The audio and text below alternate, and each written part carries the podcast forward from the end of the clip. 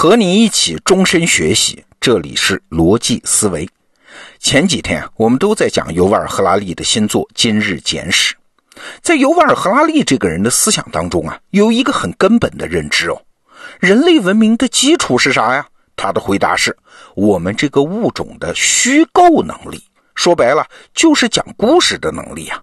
宗教是故事，民族是故事，商业是故事，公司是故事，有关人类文明的一切底层都是故事。哎，这个角度乍听起来还是有点反常识的，但是你深想啊，你会发现非常有解释力啊。这一点我们就不展开了，有兴趣你自己去看书。我自己啊，比较深刻的理解这个角度，还是从我有孩子之后。啊，我发现孩子认知世界一开始用的就不是对所谓真实世界的把握，而是通过一连串的故事。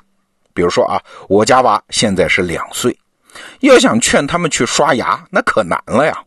最有效的方式不是跟他们讲道理，什么牙齿美白、好看、牙齿健康、没有蛀牙，这都没有用。而是怎么办呢？我们家的办法是给他们买一把印有小白兔图案的牙刷，哎，告诉他们再不去刷牙，天就黑了，小白兔的妈妈就要接他们回家了，你就见不着了哟。哎，你看，人生啊，是从一脑子的虚构开始的，然后用这些虚构的东西再去把握真实世界。最近呢，我们得到 APP 里面每天听本书这个栏目里面啊，上了一本李楠楠老师解读的新书，叫《故事经济学》。这本书的作者很牛啊，好莱坞的编剧教父罗伯特麦基。他既然是编剧嘛，当然是会讲故事的。而麦基呢，在所有的编剧当中，又是对故事这个概念研究的最深入的。那这本书啊，不仅是告诉你故事对人类有强大的说服力，更关键的是，麦基一路向前追溯，一直追溯到人类的进化史啊，通过这么广大的尺度来探索故事的本质啊。这本书算是给出了故事为什么强大这个问题的终极答案。麦基认为啊，故事之所以能打动人，跟讲故事的人的技巧有多高，其实关系不是那么大。啊，这是人类几百万年的进化就已经决定的一个机制。故事是最符合人类心智的一种沟通方法，是人类从远古时期就必备的生存工具。哎，弄清了这一点，你就明白为什么说故事才是最有效的广告手段，直到今天还是，未来也是。为什么说人类一切文明的成果的基础都是故事？故事的起源啊，其实要追溯到人类进化史上的一次重大的基因突变啊，这大概是两三百万年前的事儿了。两三百万年前呢，人类的大脑中央神经系统突然高速增长，那这个速度有多快呢？大概是每两三千年能长出一毫升的脑灰质和脑白质啊。什么叫脑灰质啊？就是脑细胞。什么是脑白质啊？大概就是神经纤维的意思。通俗的说，就是大概两三百万年前，人类开始长脑子了。请注意啊，长脑子这个事儿其实并不符合当时人类这个物种的利益呀。为啥呢？因为大脑的能耗太高了嘛。在食物资源很匮乏的情况下，哎，请问你供养这么一个耗能大户，能有啥好处呢？对于简单的生存，就是捕猎和逃避天敌来说，它没有什么明显的好处嘛。所以长脑子这件事儿，它一定是后来又创造出了一个意外的收获，才会让这个基因突变能够持续下去。好了，那请问是什么意外收获呢？这么多当时没有什么实际用处的脑细胞，突然涌现出了一个概念，这个概念就是我，就是你我他的这个我呀。你可能会说，我这个概念有啥了不起的？难道动物没有我的概念吗？嘿嘿，这个是真没有。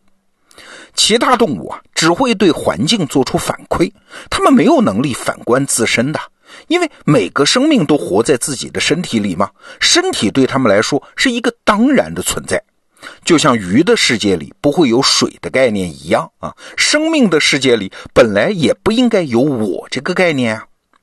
而人类呢？这些突然爆发增长的脑细胞啊，闲着也是闲着，也没啥事干，居然很逆天的开始审视自己，就是跳出自己的身体，反过来再看自己一眼，这就出现了反思，这才有了我的概念。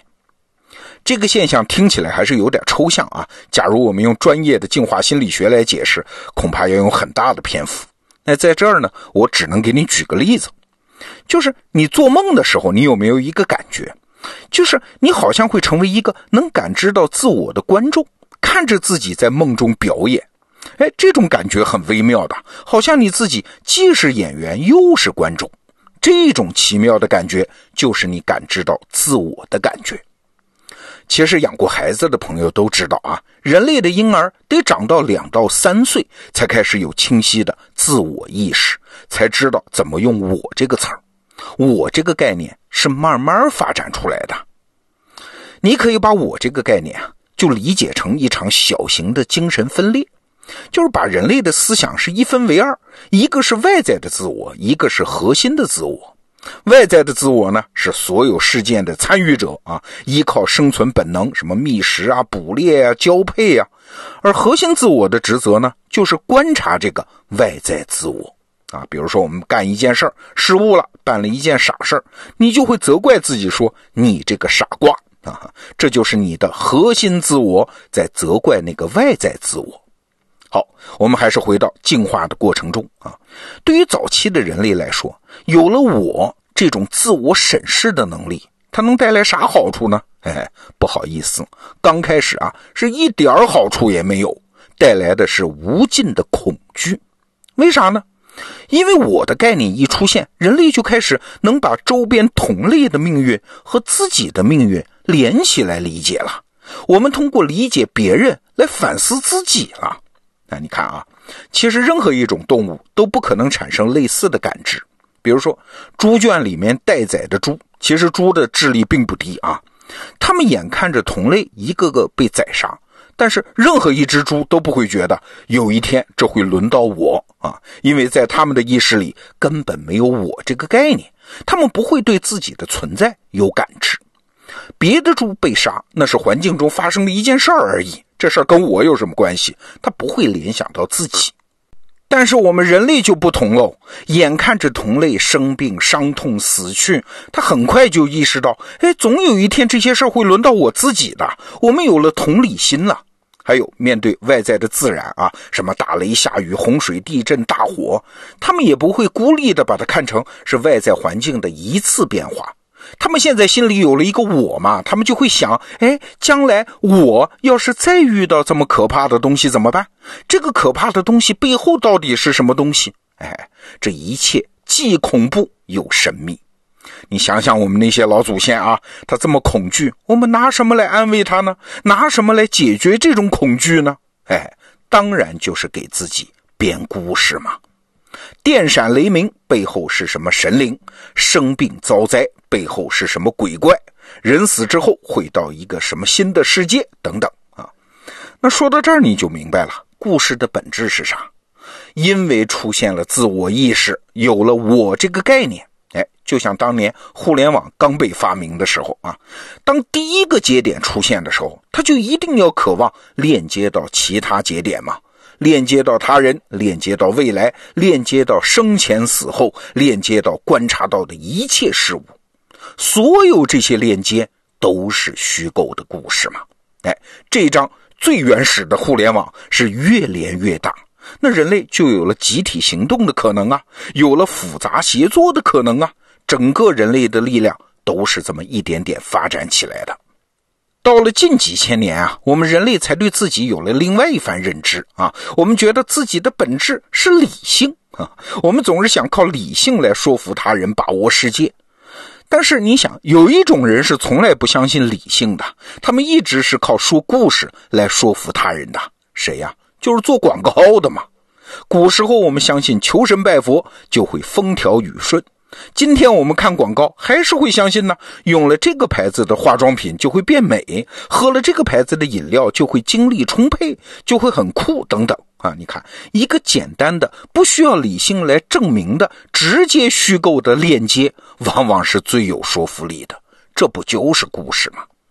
现在看来啊，也许这帮做广告的人，他们才是对的呀。